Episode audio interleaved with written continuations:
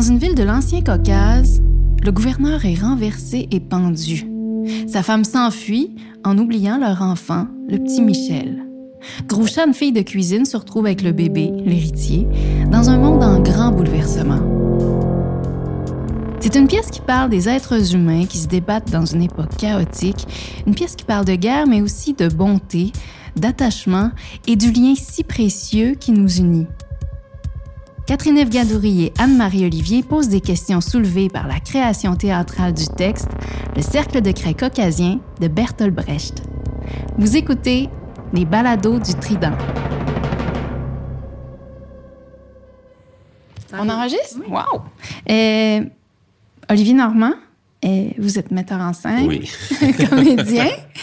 Euh, vous n'avez pas peur des projets atypiques de mise en scène? Vous vous investissez avec beaucoup de générosité d'engagement complètement dans les projets. Là, vous faites la mise en scène du Cercle de craie caucasien. C'est quand même un spectacle qui parle de la bonté Ouais. versus le chaos du monde. Est-ce que on parle assez de bonté dans notre monde? Il me semble que c'est pas un sujet dont on parle tant que ça, mais qui fait une énorme différence Ouais, dans ouais. nos vies. Ouais, c'est surtout, je trouve que le, le geste que Groucha pose, il est vraiment désintéressé.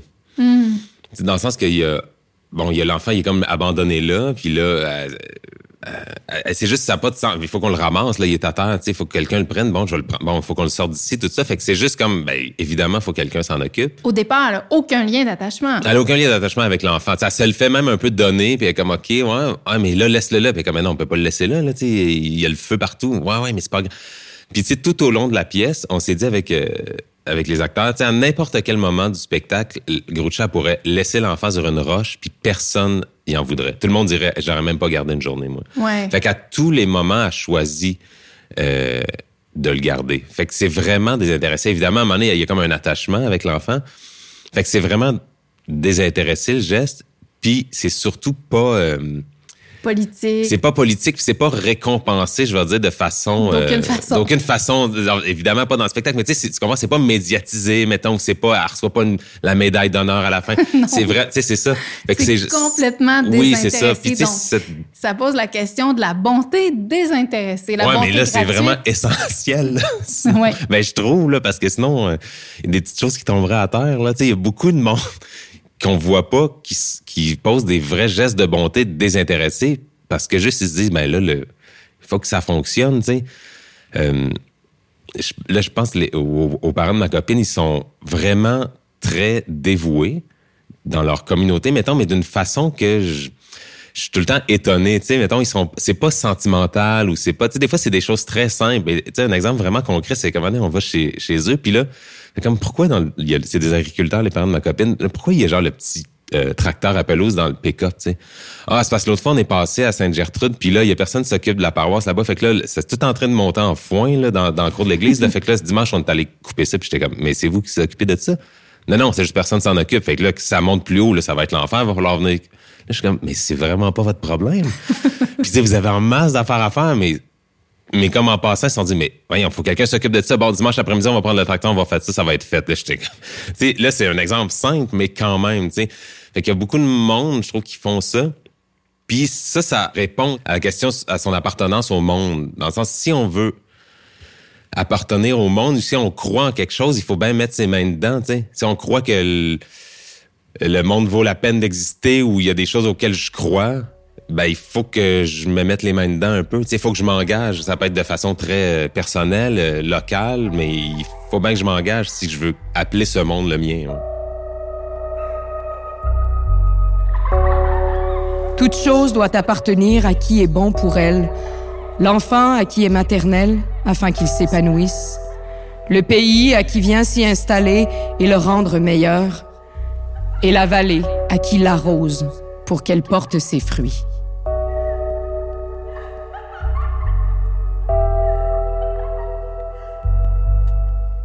L'altruisme passe pour une sorte de noble utopie, un peu naïve, et des bons sentiments. Mathieu Ricard, docteur en génétique et moine En bouddhiste. côtoyant euh, des psychologues, des économistes, des gens qui s'occupent de l'humanitaire, comme je le fais, que euh, c'est la seule manière de rassembler trois dialogues qui, sont, qui ne s'entendent pas, à savoir ceux qui s'occupent du court terme de l'économie, du moyen terme de la qualité de vie hein, dans la société et du long terme de l'environnement, qui est finalement une question d'altruisme et d'égoïsme.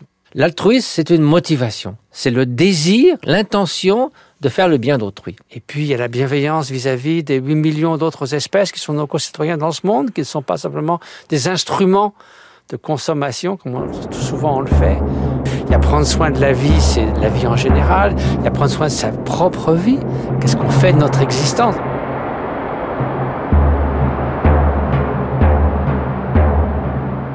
Chantal Hébert, vous êtes une grande pédagogue, une spécialiste en théâtre, en littérature. On avait le goût de vous poser des questions euh, parce que pour nous, on, trouvait qu'on ne connaît pas beaucoup Bertolt Brecht ici au Québec. D'ailleurs, euh, pourquoi vous pensez qu'on ne le connaît pas du tout? À vrai dire, on le connaît peut-être un petit peu ou on connaît certaines de ses œuvres euh, sans les connaître vraiment. Alors, si on pense, euh, par exemple, euh, Whiskey Bar, euh, qui vient de Grandeur et Décadence de Magaoni, qui a été chanté par David Bowie de Doors. Alors, quand on entend cette chanson-là, on ne sait peut-être pas que les paroles sont de Brecht, mais les paroles sont de Brecht.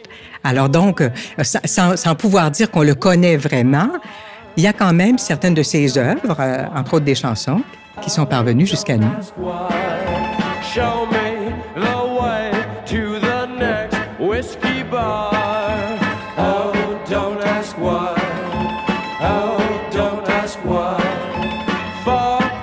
Son legs est, je dirais que son legs est très, est très important.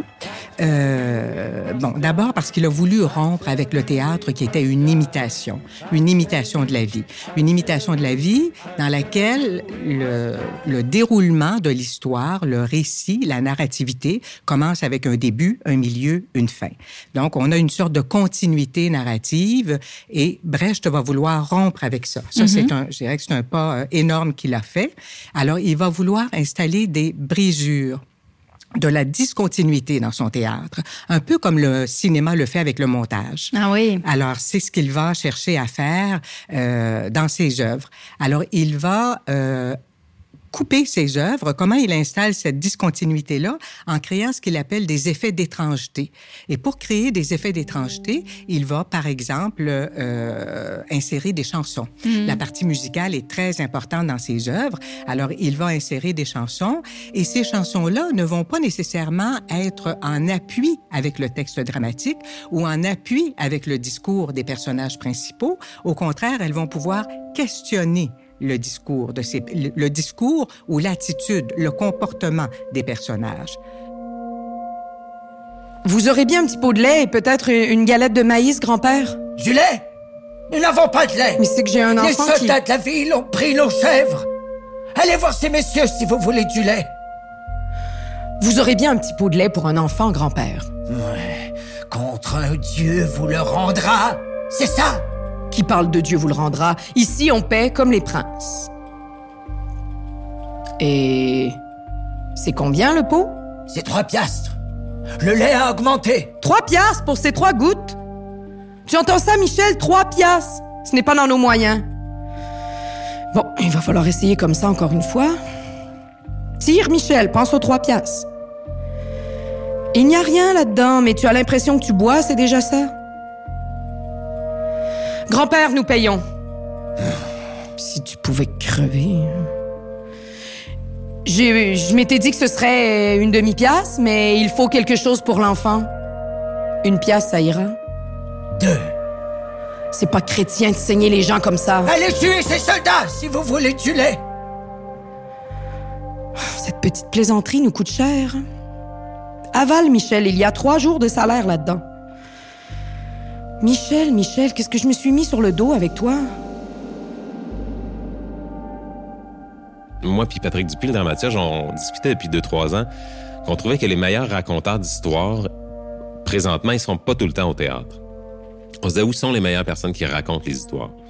Et on trouvait que les scénaristes de, séries lourdes, euh, sur Netflix par exemple, ou plein d'autres chaînes, les séries sont vraiment bien écrites. Présentement, les, ces scénaristes sont vraiment très, très forts. En une minute et demie, deux minutes, t'as tout compris c'est quoi les enjeux, mais en même temps, ils peuvent te leader pendant deux épisodes dans une piste complètement fausse, puis te revirer de bord comme une crêpe après, puis t'es comme vraiment... Puis les, les, les séries sont pas simp simplissimes, des fois, elles sont extrêmement complexes, avec full d'enjeux politiques. Donc, on a c'est comme un peu ce parti-là qu'on a pris de dire, on a pris tout le, cercle de craie, puis on a fait un scène à scène pareil comme si on allait faire un film. En disant, ça se passe à telle place, ça se passe à telle place. Là, combien de jours, là, qu'est-ce qui se passe dans scène? Écris-moi, genre, en résumé un paragraphe, c'est quoi l'action qui se passe dans scène? Pour vraiment être dans le storytelling avec le spectacle. La fiction, c'est un peu un, pour moi, c'est comme mettre de l'ordre dans le chaos du monde. Les histoires, c'est mettre, le monde est ultra chaotique, pas du tout juste. Tout il y a aucune, il y a pas de logique. Les choses arrivent, tout ça, mais les histoires, toutes les sortes d'histoires, c'est essayer de mettre de l'ordre là-dedans. Puis à qui appartiennent les choses, cette histoire, cette idée-là s'incarne dans une histoire pour essayer de dire peut-être que ça, ça pourrait remettre un peu d'ordre dans le chaos. Puis pour incarner cette histoire-là, pour, pour, qu'elle atteigne vraiment et les idées et le cœur des spectateurs, je pense que la raconter d'une façon très prenante, ça sert vraiment, cette histoire-là. C'est quand on a commencé le travail, la première chose qu'on a écrite sur notre papier, c'était on a écrit trilant et limpide. C'était nos deux adjectifs pour le spectacle. Ce que cherche Brecht en installant ses coupures avec son théâtre épique, qui est un théâtre de conscientisation, d'éveil du spectateur, qui va parler davantage à sa raison, dit-il, qu'à ses émotions, euh, c'est de euh, développer chez lui une pensée critique. Donc vraiment, la posture du spectateur est active et l'amène à réfléchir sur le monde. Sur le monde, sur le monde et souvent sur le monde dans ses rapports de classe. Pour Brecht, c'est très important. Ça correspond aussi, euh, bien sûr, euh, à la période, à la montée du nazisme, euh, au lendemain des deux, des deux guerres mondiales, à l'essor du capitalisme. Et puis, Brecht veut un spectateur actif au théâtre qui regarde la pièce et qui lui dit cette pièce-là me présente un problème, et moi, si j'étais dans la situation de ces personnages-là, comment je réagirais? Hmm. Qu'est-ce que je ferais?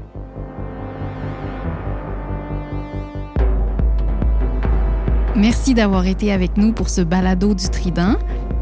Merci à Olivier Normand et Chantal Hébert. Merci aux comédiens Anne-Marie Côté et Israël Gamache. Musique originale Josué Bocage, interprété par Josué Bocage et Steve Hamel. Réalisation, recherche, montage et idéation Catherine Eve Gadouri. Mix sonore Charles Bélanger. Merci à notre partenaire, Ici Québec. Ici Anne-Marie Olivier. À bientôt.